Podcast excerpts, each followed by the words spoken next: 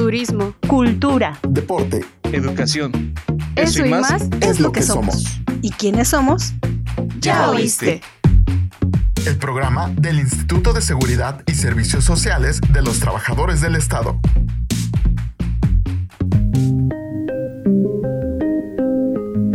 Hola, ¿qué tal? ¿Cómo están?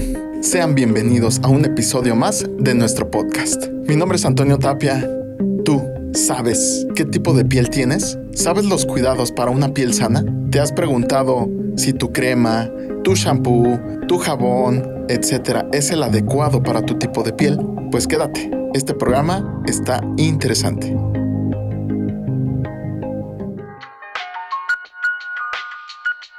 Para hablar todo lo relacionado a enfermedades de la piel, tenemos aquí en cabina al doctor Diego Olín Pérez Rojas. Él es dermatólogo, con alta especialidad en cirugía dermatológica y oncodermatología. Doctor Diego, ¿cómo está? Bienvenido al programa. Muchas gracias, es un gusto estar aquí y muchas gracias por la invitación. Doctor, platíquenos las enfermedades de la piel. ¿Cuáles son las más conocidas? Bueno, la dermatología es una especialidad que no conoce mucho la población en general. De hecho, consideramos que se trata más de algún tipo de especialidad como cosmética relacionado a la belleza y no es así. Los dermatólogos somos médicos que tenemos formación en medicina interna y después hacemos un curso de especialización en cirugía dermatológica, dermatología o hay algunas subespecialidades también como dermatología en niños y dermatopatología que estudia las enfermedades a nivel microscópico. Es una especialidad muy muy grande y que comprende casi 3000 enfermedades de la piel. Entonces, aunque creemos que pudiera ser un tema muy sencillo, en realidad pues es un, muy vasto la cantidad de enfermedades y pacientes que vemos, ya que vemos pacientes de todas las edades y en diferentes tipos de condiciones. También nosotros vemos pacientes hospitalizados con enfermedades de la piel graves y también hacemos algunos procedimientos quirúrgicos para curar a los pacientes tanto de enfermedades de la piel, del pelo, de las uñas, cáncer de piel y algunos tumores benignos también. Entonces, pues es un área bastante grande de la medicina. Claro, es un área bastante grande porque tan solo de enfermedades de la piel uno consideraría en el primer criterio de que es exclusivamente piel, pero como ahorita lo nombras, tiene que ver con uñas, tiene que ver con el cabello, quizás más partes que, que conllevan el cuerpo físico, pero nada más nos quedamos con que un dermatólogo se especifica única y exclusivamente en la piel. Así es, de hecho, pues la piel tiene varias capas e incluye varios tejidos blandos. Los dermatólogos vemos enfermedades tanto de las capas superficiales de la piel como de las capas profundas y eso ya incluye el tejido graso, el músculo, en ocasiones también nos toca hacer algunos diagnósticos de este tipo y hay muchas enfermedades que se tratan de síndromes. Eso quiere decir que presentan diferentes características en muchos órganos y eh, no solamente las manifestaciones están en la piel, sino que hay que investigar relaciones o condiciones, por ejemplo, con la tiroides, con el sistema nervioso central, con el corazón, con el intestino. La alimentación también es muy importante, ¿no? Así es, hay algunos alimentos que estimulan la inflamación y pueden ocasionar cambios en nuestra piel. Doctor, ya entrando más a, a profundidad, comúnmente nosotros la conocemos como sarpullido. ¿Realmente qué es un sarpullido y, y qué abarca? El sarpullido en realidad es un término muy general que pudiera abarcar una gran cantidad de enfermedades. Es a lo mejor un poco más específico y más correcto denominarle al dermatitis. Las dermatitis es un tipo muy grande de enfermedades, es un grupo muy grande de enfermedades que podemos clasificarlas en dermatitis agudas, es decir, que llevan poco tiempo de haber aparecido, subagudas cuando llevan algunas semanas y crónicas cuando ya llevan meses o años. Eh, dependiendo del tiempo de evolución, también son las lesiones que se van a ver en la piel y de esta forma nosotros como dermatólogos podemos ir guiándonos hacia alguna característica. Una de las cosas importantes que como dermatólogos que tenemos que tomar en cuenta son los sitios del cuerpo que están afectados, porque hay veces que incluso está relacionado con el tipo de actividad laboral a la que se,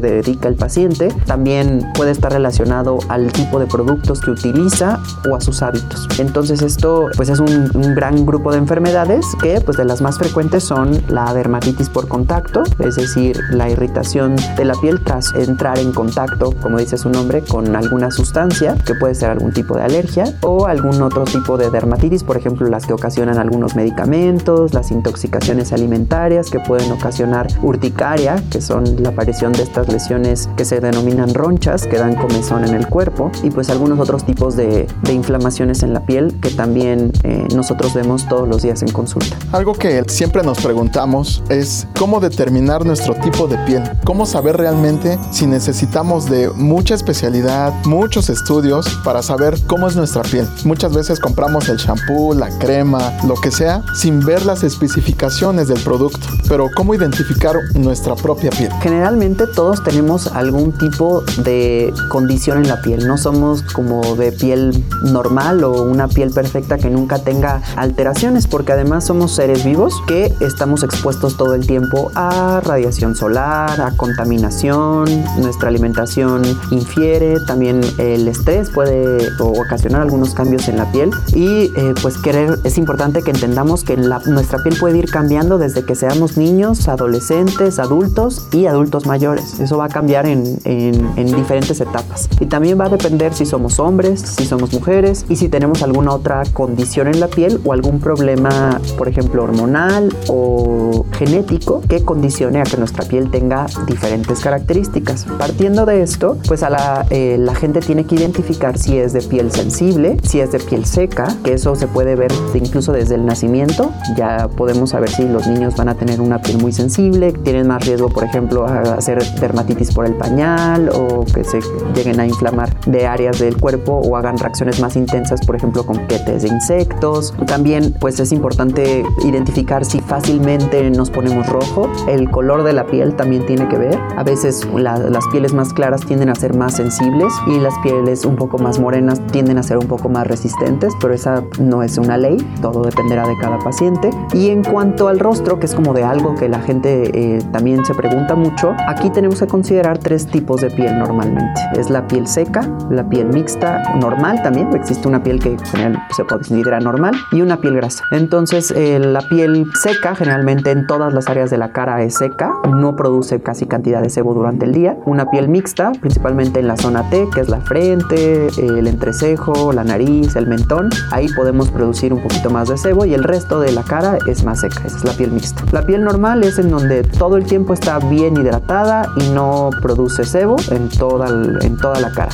Es extremadamente raro que alguien presente este tipo de piel porque generalmente todos tenemos alguna característica de las que ya mencionamos. Y por último, la piel grasa, en donde en todas las áreas de la piel se produce mayor cantidad de grasita o sebo a lo largo del día. Esto es entendible en la parte de que todo lo que tenemos como piel en nuestro cuerpo es diferente en todas las áreas, o sea, es muy diferente la piel que tenemos en la cara, la piel que tenemos en las axilas, en el abdomen, en el pecho, en las piernas, en los pies, y que eso también conlleva diferentes tipos de cuidados, ¿no? Así es, la piel cambia de grosor, cambia de cantidad de elementos, por ejemplo, en algunas partes del cuerpo tenemos más glándulas de sebo, en otros lados tenemos mayores glándulas de sudor, en algunos otros tenemos mayores receptores de sensaciones, en otras áreas hay mayor pelo, en otras áreas la piel es más delgada, en otras áreas es más, del, es más sensible, en otras áreas es más gruesa, en otras áreas se acompaña de otros órganos de la sensación, por ejemplo las uñas, en otros áreas se cambia los epitelios o el, en este caso pues los tipos de piel en eh, mucosas también, que son áreas en donde son, generalmente están húmedas o producen secreciones, entonces sí, es completamente diferente cada parte del cuerpo. Por eso cada enfermedad debe ser evaluada por un especialista y eh, tomando en cuenta las características tanto del paciente como del área en donde está presentando en ese momento la enfermedad de la piel.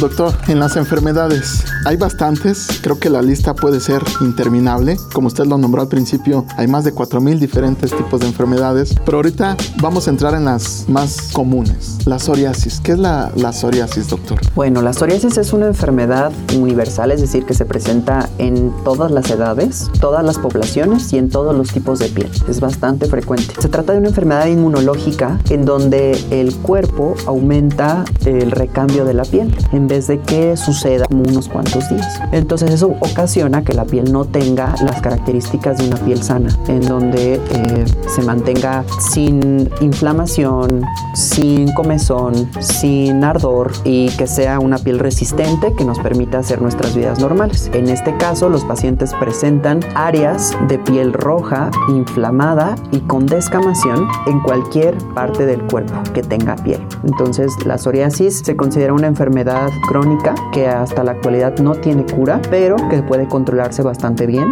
con muchos tratamientos. También es importante que la gente sepa que la psoriasis únicamente no se encuentra en la piel, no solamente se encuentra en la piel, sino que también es una enfermedad que conlleva inflamación a nivel sistémico, es decir, en todos los tejidos y en todos los órganos, y que ya se sabe que aumenta incluso el riesgo cardiovascular. Por esto, eh, el riesgo cardiovascular se refiere pues al riesgo de tener infartos, tanto infartos cardíacos como infartos cerebrales, y es muy importante que los pacientes identifiquen si tienen algunas o algunas otras enfermedades como principalmente presión alta o diabetes para tratar de controlar la psoriasis. ¿Alguna de estas enfermedades que nombró como la diabetes o presión alta pueden provocar psoriasis? No la provocan tal cual, pero se ha visto que los pacientes que tienen psoriasis tienen mayor riesgo de padecer estas enfermedades y que eh, si los pacientes ya tienen diabetes y presión alta y hacen lesiones de psoriasis, el control de su enfermedad juega un papel importante para que la psoriasis no esté tan activa también. Por eso, pues el dermatólogo requiere hacer una evaluación integral en, los casos, en cada caso de los pacientes. Además, esta enfermedad puede dar daño articular, puede dañar también las articulaciones y es algo que debemos de descartar en consulta. Siempre, en cualquier momento del día, principalmente en los brazos, en la cara, nos da comezón, la famosa picazón. ¿Eso qué lo provoca? ¿Qué causa en la piel? El prurito, que es el nombre médico de la comezón o la picazón, tiene diferentes orígenes o etiologías. Eso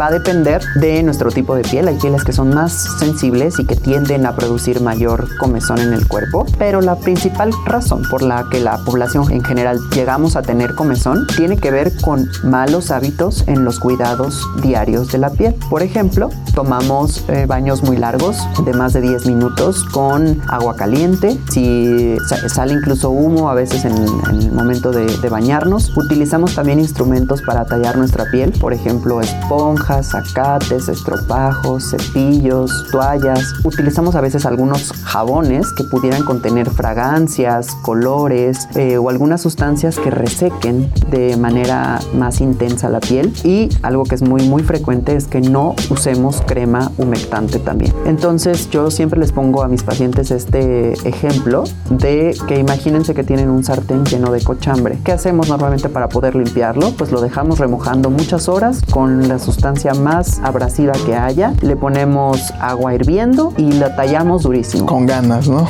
Así es. Y eso es lo mismo que hacemos con nuestra piel, sin darnos cuenta todos los días durante el baño. Y entonces nosotros vemos como todo el tiempo la gente está comprando manitas para rascarse la espalda y pues como dermatólogos pues vemos las, eh, las complicaciones de estarse rascando de manera crónica la piel. Entonces pues más adelante yo creo que deberíamos de tocar este tema y dar algunas recomendaciones para cómo debe cuidarse la, la gente la piel de manera adecuada todos los días para evitar principalmente la picazón y la comezón.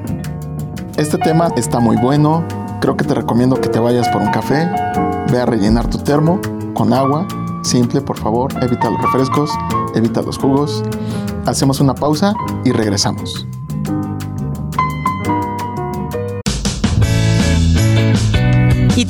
¿Ya nos sigues en nuestras redes sociales oficiales? ¿Todavía no? Entonces, toma nota. Encuéntranos en Facebook, Twitter, Instagram, YouTube y TikTok. Estamos como ISTMX. Pero no te vayas, que esta entrevista continúa.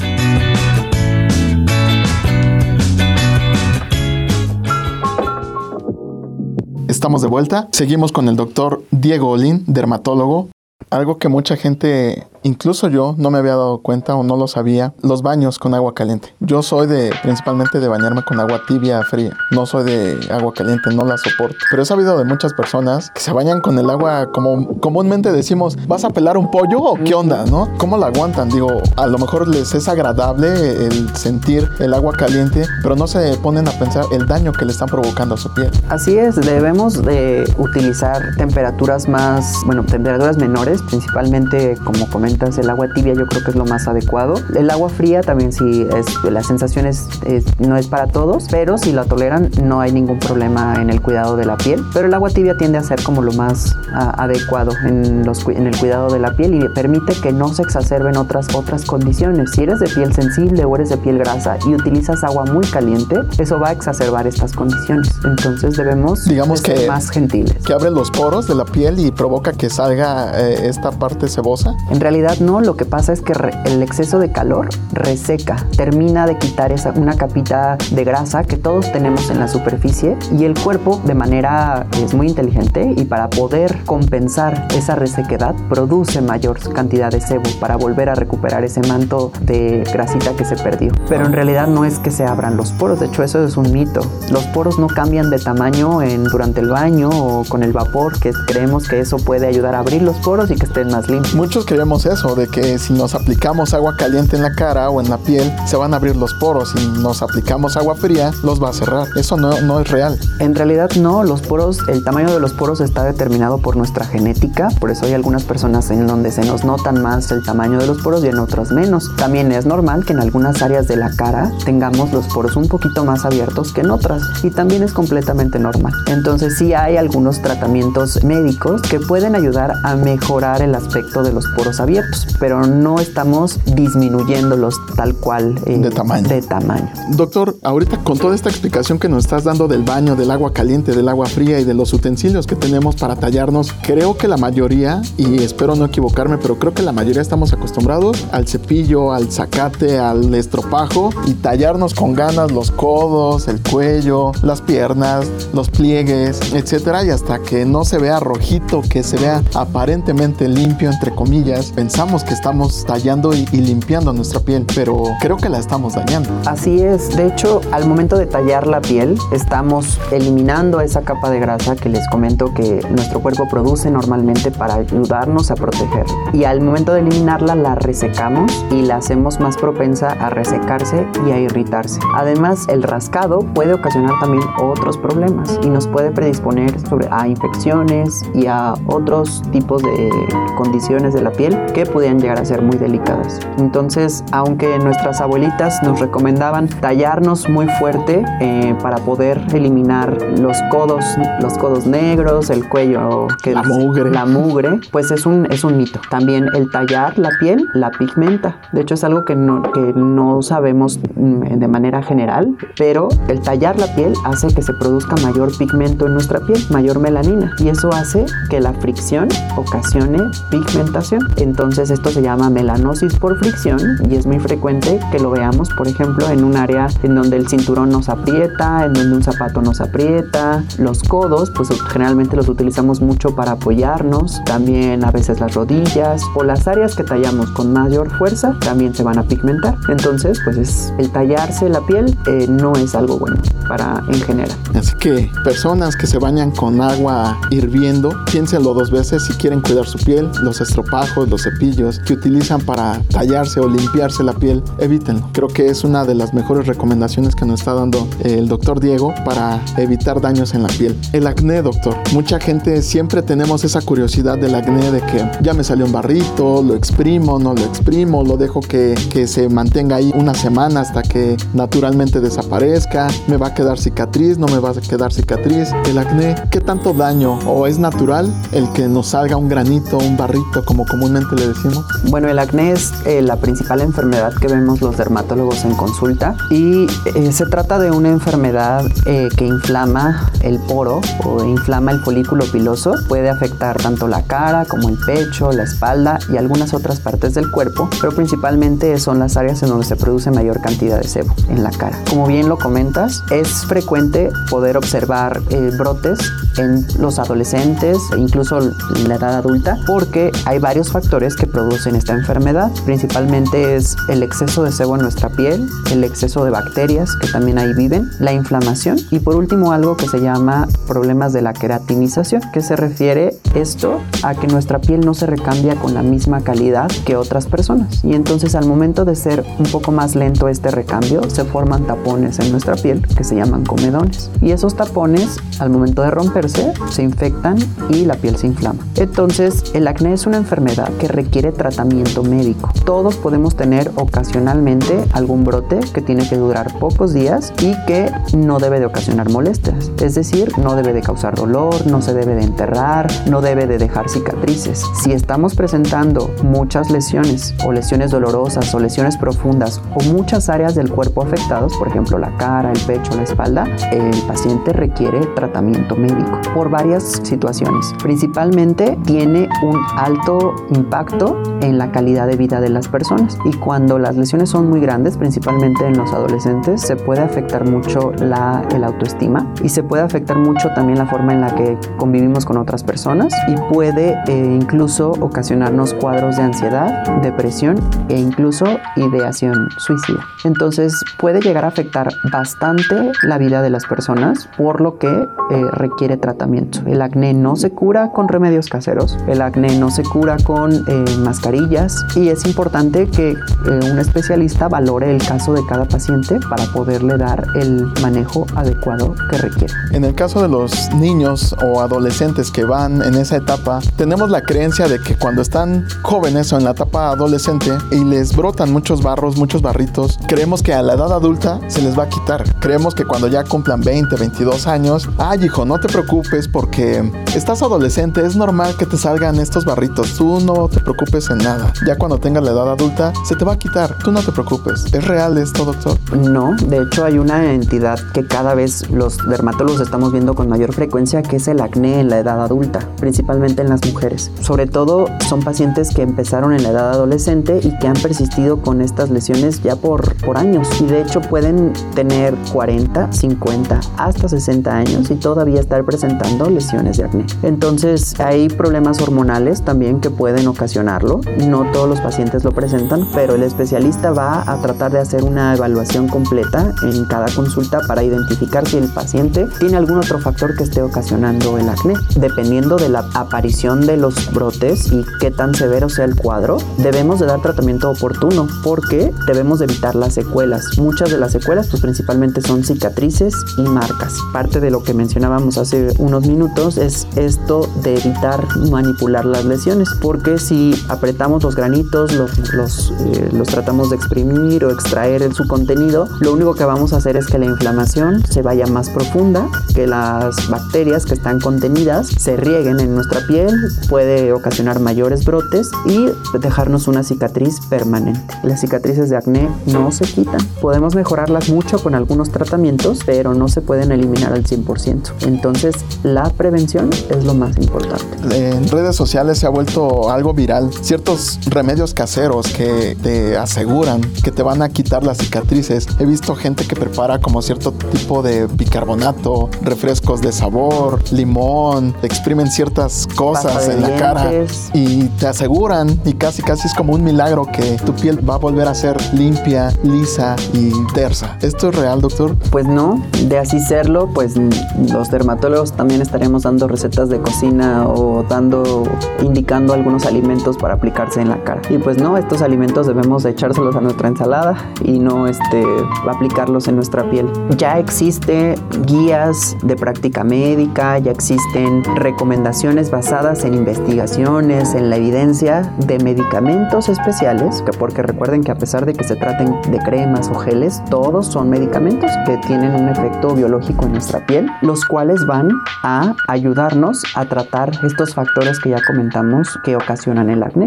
Entonces, eh, pues debemos de utilizar los recursos que sabemos científicamente que ya funcionan y que van a permitir a que el paciente curse con un cuadro muy leve o si es grave, que sea lo más corto que se pueda y lo más importante, que no le deje secuelas. Entonces, si no queremos tener más secuelas, cicatrices, manchas y estar pasando por este tipo de cuadros tan agresivos para, para cada persona, debemos de acudir al especialista. Tomen nota. ¿Por qué? Porque muchos, muchos de ustedes, y no me van a decir que no, siguen esas cuentas en TikTok, siguen esas cuentas en Facebook, en YouTube, en Instagram, de esos remedios, esos milagrosos que te pones cualquier cosa, cualquier producto que encuentras en la cocina y te lo aplicas en la piel, en cualquier parte del cuerpo y te la va a sanar de, en cuestión de minutos. Eso ya lo dijo el doctor Diego, no es real. Y algo que nada más me gustaría agregar es que nosotros vemos todas las complicaciones de los remedios caseros, porque los remedios caseros pueden también ocasionar ocasionar irritaciones, inflamación, infecciones, quemaduras. Entonces, ojo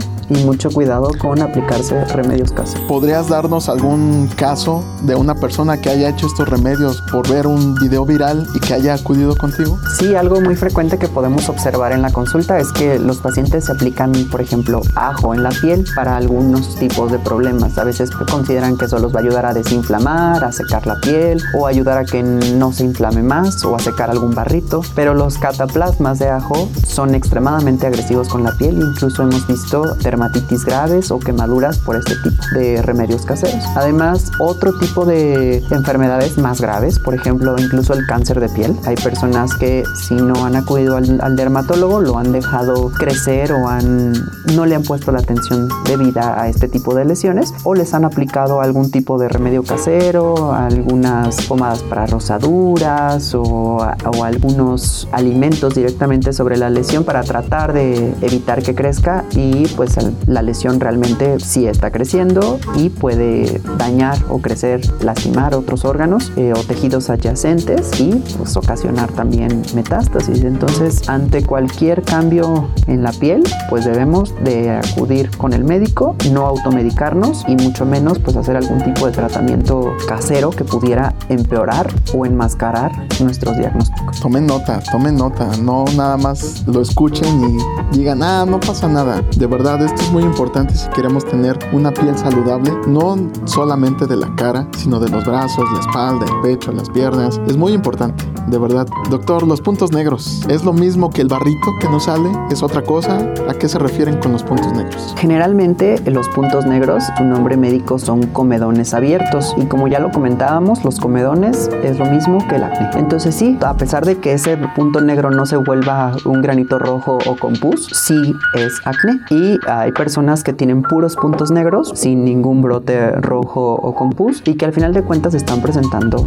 acné y por lo tanto pues requieren una valoración médica para poder darles tratamiento y eliminarlos. Somos muy dados o tendemos a querer extraerlos eh, con los dedos o con algunos eh, instrumentos que pudieran ayudar a, a, eliminarlos rápidamente, pero en realidad los exfoliantes, por ejemplo, que eh, mecánicos pueden también friccionar, pigmentar e irritar la piel. Por esa razón, los dermatólogos utilizamos otro tipo de exfoliación, que es la exfoliación mecánica, con algunos medicamentos especiales que ayudan a recambiar la piel más rápido, de una manera suave pero efectiva, para poder eliminar los puntos negros, mejorar su apariencia. Por esta razón, antes de automedicarse, aplicarse alguna mascarilla o acudir a, a la farmacia a comprar algún tipo de producto sin saber si es el correcto para nuestro problema de la piel, pues debemos de consultar antes de, de hacerlo. Yo he sabido de gente que utilizan un instrumento, no, no sé realmente cómo se llama, que tiene una especie como si fuera la parte trasera de un pasador y donde está el puntito negro lo aplican, eh, aplican presión y sale el, el, puntito negro. Eso aparentemente dices, ya la libré, ya se me quitó el puntito negro porque al rato tengo un evento social y no quiero que me vean con esta, este punto negro, pero estás dañando tu piel, la estás, estás como por así decirlo. Eh, en realidad este tipo de instrumentos se llaman sacacomedones. Los sacacomedones son un instrumento muy útil que utilizamos los dermatólogos en consulta, pero no se utilizan en una piel que no esté bajo tratamiento médico, porque si nosotros apretamos un comedón con alguno de estos instrumentos, puede ser que no salga y ocasionemos un hematoma, un moretón, que la piel se infecte, se inflame, que, es en, que se rompa ese comedón y que se, ahora sí se convierta en un barrito que incluso puede dejar una cicatriz. Por esta razón nosotros utilizamos ya una vez que el paciente recibió tratamiento médico, ya podemos utilizar este tipo de eh, instrumentos para retirarlos. Y eso nos ayuda a que el paciente tenga menos lesiones de acné inflamatorio más adelante. Entonces sí son útiles, pero hay que utilizarlos con la técnica adecuada, bajo vigilancia médica, idealmente pues en, en consultorio y eh, una vez que el doctor ya haya valorado y considere que se pueden extraer esos eh, puntos negros o comedones. Pasamos a otro tema que quizás uno de los que a mucha gente le causa cierto pena salir a la calle, que la gente los mire, los observe, el vitiligo. ¿Qué causa el vitiligo? Eh, el vitiligo es una enfermedad autoinmune en donde el mismo cuerpo desconoce las células que producen pigmento, que son los melanocitos, y entonces envía a algunas células a dañar a, ese, eh, a esa célula y a destruirla. Por lo tanto, al momento de morir el melanocito, pues se quedan muchas áreas de piel sin el color que produce esta célula. Esta enfermedad ocasiona manchas, principalmente manchas más claras o manchas sin color completamente y puede afectar cualquier parte del cuerpo también. Esta enfermedad autoinmune se puede desarrollar también a cualquier edad, pero no todas las personas saben que se debe de descartar una asociación con algunos problemas, principalmente otras enfermedades autoinmunes como diabetes y problemas en la tiroides. Entonces, de hecho hay algunos síndromes autoinmunes que se caracterizan por tener problemas en hormonales en diferentes órganos y aparte tener vitiligo. Entonces, ante la presencia de una mancha más clara o una mancha sin color en la piel que está creciendo, pues es importante valorar al médico porque hay otras enfermedades que también se pudieran parecer al vitiligo porque también ocasionan manchas más claras. Pero pues es el ojo del dermatólogo que va a permitir discernir entre si se trata de alguna enfermedad eh, benigna o si se trata de algo más. En cuanto al vitiligo, yo he escuchado comentarios de gente que dice porque me dio un susto, porque tuve una impresión así grandota, se me desarrolló el vitiligo. ¿Esto es real, doctor? No, de hecho el vitiligo es una eh, enfermedad que puede estar desencadenada por, sí, por algunos eventos, por ejemplo, infecciones graves, hospitalizaciones, eh, cirugías, como periodos de estrés intensos, pero generalmente están relacionados con algún problema orgánico o sistémico, es decir, que en nuestro organismo hay algo que está detonando la autoinmunidad, como en todas las enfermedades autoinmunes, sobre todo eh, algunas infecciones o algunas otras enfermedades incluso algunos medicamentos pudieran desencadenar la autoinmunidad, pero tal cual el estrés como desencadenante del vitiligo no es eh, un concepto correcto. Además de que se considera que muchas veces decimos en, en la calle, hay eh, alguna persona que tiene manchas, pues es porque es muy nerviosa. Pues no, habemos muchas personas nerviosas y no todos tenemos manchas. Entonces es importante acudir al médico y tratar de identificar si hubo algún desencadenante de nuestra enfermedad y buscar las opciones terapéuticas. Es muy importante que la gente sepa que cuando las manchas acaban de aparecer o son recientes, es el momento ideal para recibir tratamiento, porque cabe la posibilidad de que logremos que se quiten de una manera rápida y completa. Eh, a diferencia de los pacientes que tienen muchas manchas, que están creciendo muy rápido, que están saliendo muchas en muchas partes del cuerpo y que no han recibido tratamiento o que no han recibido tratamiento en muchos años. Cuando ya no crecen más las manchas, pero ya una, la superficie corporal, eh, es decir, muchas áreas del cuerpo ya están afectadas y hay manchas muy grandes, es muy difícil que logremos ya dar tratamiento para que eh, la piel recupere su color.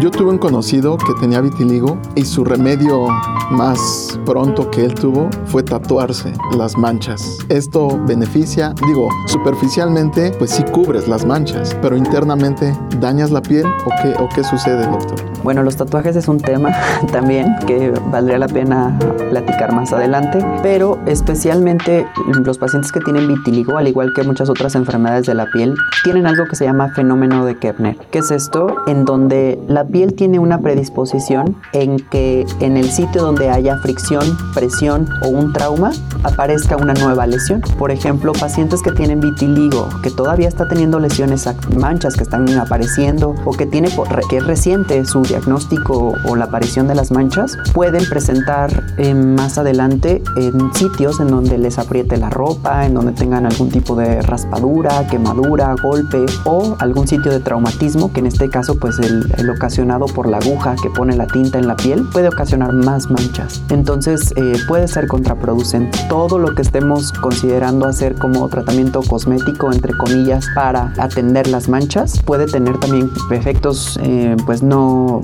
no adecuados o efectos adversos en la piel y ocasionar que empeore la enfermedad. Entonces se nos da, se nos da tratar mal a nuestra piel a veces. Puedes escuchar este y todos nuestros episodios de forma gratuita en Spotify, Anchor, Google Podcast, Apple Music y ahora también en iHeartRadio. Encuéntranos como Este Podcast. Escúchanos donde quieras y cuando quieras. Antes de ir a la pausa, nos quedamos con el vitiligo. Ahorita vamos a seguir con lo que es la alopecia. Doctor, he visto mucha gente, principalmente mujeres, no sé si, sea más cargado hacia las mujeres, pero he visto chicas que se peinan, se aprietan, se hacen su cola en el cabello y discretamente tratan de, de cubrir con el mismo cabello estas calvicies pequeñas, estas manchitas calvas que aparecen en su cuero cabelludo. La alopecia, yo he sabido que hay gente que dice, es que me estresé mucho, por eso me dio alopecia. Es que estuve en un lugar así tan estresante que me lo provocó y ya no tiene cura. En realidad, la alopecia tiene cura y ¿qué lo provoca? Qué bueno que to- este tema porque la alopecia es un tema muy amplio también. Es importante que la gente sepa que hay dos tipos de alopecias. Una alopecia que se llama cicatricial y otra que se llama no cicatricial. Eso significa que en una hay pérdida del pelo, pero que se puede recuperar. Y en otro tipo de alopecia se pierde el pelo y se forma una cicatriz en donde antes había pelo y ya no vuelve a crecer el pelo. Por eso es muy importante que ante un cuadro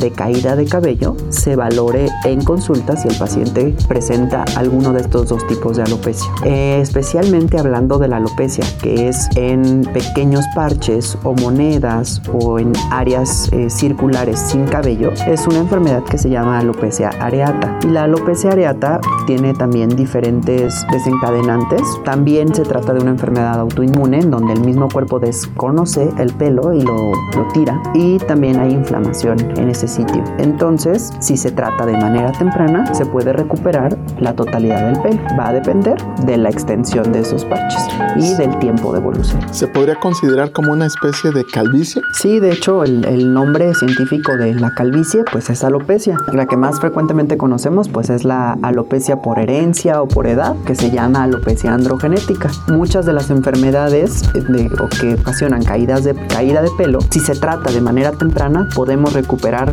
bastante cantidad de pelo incluso en su totalidad, dependerá cada caso. Pero si se dejan progresar, puede llegar un punto en donde ya no haya eh, tratamiento que les pueda ayudar a recuperar ese cabello. Por eso, pues a lo mejor en, en el pasado no se sabía que eh, había una especialidad que se dedicaba a tratar este tipo de, de problemas eh, de caída del pelo, de calvicie, que incluso desde edades tempranas que se puede presentar, o sea, niños, adolescentes que ya están empezando con problemas de caída del cabello, deben de acudir eh, pues a consulta y a revisarse. Entonces, sí tiene tratamiento y sí, como mencionas, pues la gente lo conoce como calvicie. El nombre eh, pues correcto debería de ser alopecia. Dentro de la alopecia, doctor, ¿qué onda con los tintes de cabello? Mucha gente ahorita de moda se pinta el cabello de diferentes colores, uno cada semana, uno cada mes. Hay gente que se decolora el cabello para posteriormente pintárselo de cierto color. Se ven muy padres, se ven llamativos, pero ¿qué daño le estamos provocando a nuestro cuero cabelludo? Principalmente el exceso de químicos pudiera ocasionar dos cosas. Una, pues una inflamación importante de la piel de la cabeza. Si está muy inflamada la piel de la cabeza, vamos a perder pelo, porque pues la inflamación hace que el cabello no pueda crecer de la manera adecuada y de esa forma pues se cae el cabello. Y otra eh, sería el daño local al cabello, el exceso de productos químicos muy abrasivos,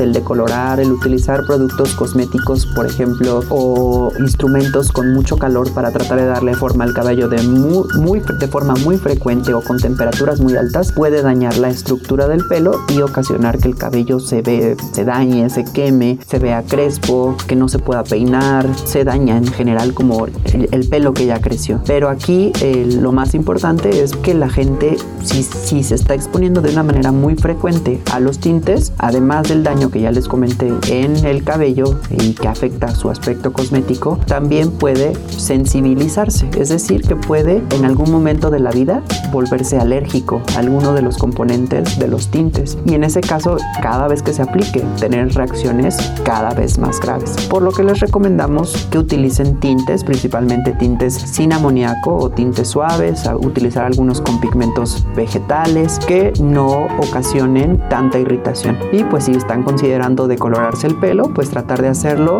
de manera ocasional, no hacerlo muy frecuente y pues tratar de ir a un sitio en donde utilicen productos con de alta calidad y que también pues sería importante a lo mejor hacer una prueba eh, pequeña en alguna área pequeña de cabello para ver cómo vamos a tolerar los productos y que nuestro cabello no se dañe por diferentes tratamientos antes de decidirlo hacer en toda la cabeza. Muchas veces lo hacemos por la emoción, ¿no? Ay, me quiero pintar el cabello porque este color me gustó, porque mi artista favorito, etcétera. Pero no, no tomamos en cuenta que quizás el cantante o la actriz pues va a lugares especializados que revisan su tipo de piel, su tipo de cuero cabelludo y uno dice voy con la estética de aquí de la colonia. Mi prima, mi vecina lo hace y me cobra barato, pero no sabemos el daño que le estamos provocando a, a nuestra piel en el área del cuero cabelludo. Claro, de hecho, pues es algo muy frecuente, pues un po- un poco más frecuente en las mujeres, pero podemos utilizar los tintes pues de manera más o menos regular. Si es un tinte suave o si no tenemos ningún problema de nuestra piel, o sea, tenemos una piel resistente,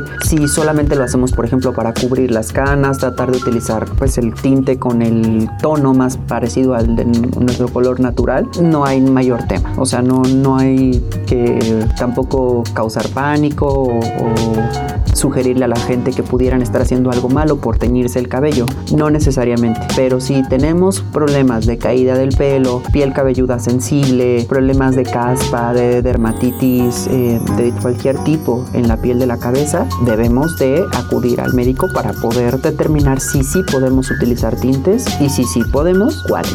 Sin duda todos estos temas de nuestro cuidado de la piel es muy interesante, muy importante y de verdad debemos de tomar mucho en cuenta la importancia de nuestra piel. Muchas veces decimos no pasa nada, cualquier crema que encuentre en el supermercado la agarro y me la aplico, cualquier shampoo, cualquier tratamiento especial, no me importa la marca, el modelo que sea, yo me lo aplico y no pasa nada. Ya vieron que no, ya vieron todas las enfermedades y nos están faltando muchas más, pero el tiempo se nos está terminando. En un segundo programa tendremos de nueva cuenta al doctor Diego Lin para que nos siga explicando todas las enfermedades más comunes y más conocidas de la piel, para que nos siga explicando todo lo relacionado en cuanto a estas enfermedades. Doctor Diego Lin Pérez Rojas, dermatólogo, muchísimas gracias por estar con nosotros. Te esperamos en una nueva entrevista para que continuemos platicando sobre todas estas enfermedades de la piel. Nos faltan varias, son muy interesantes, son muy importantes y quiero que estés con nosotros en una segunda entrevista. Claro que sí, será un placer. Muchas gracias por tenerme con ustedes el día de hoy. Estoy a sus órdenes. Muchas gracias, doctor.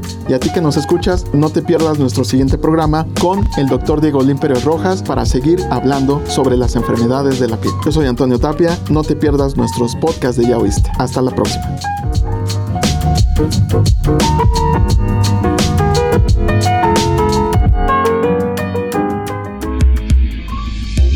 Programa es realizado gracias a la colaboración de Ámbar Mora y Claudia Mejía, Antonio Tapia en la producción, Cristian Ortiz y Ámbar Mora en la producción ejecutiva. En comunicación social, Alma Rosa Rivera. En la dirección general del ISTE, doctor Pedro Centeno.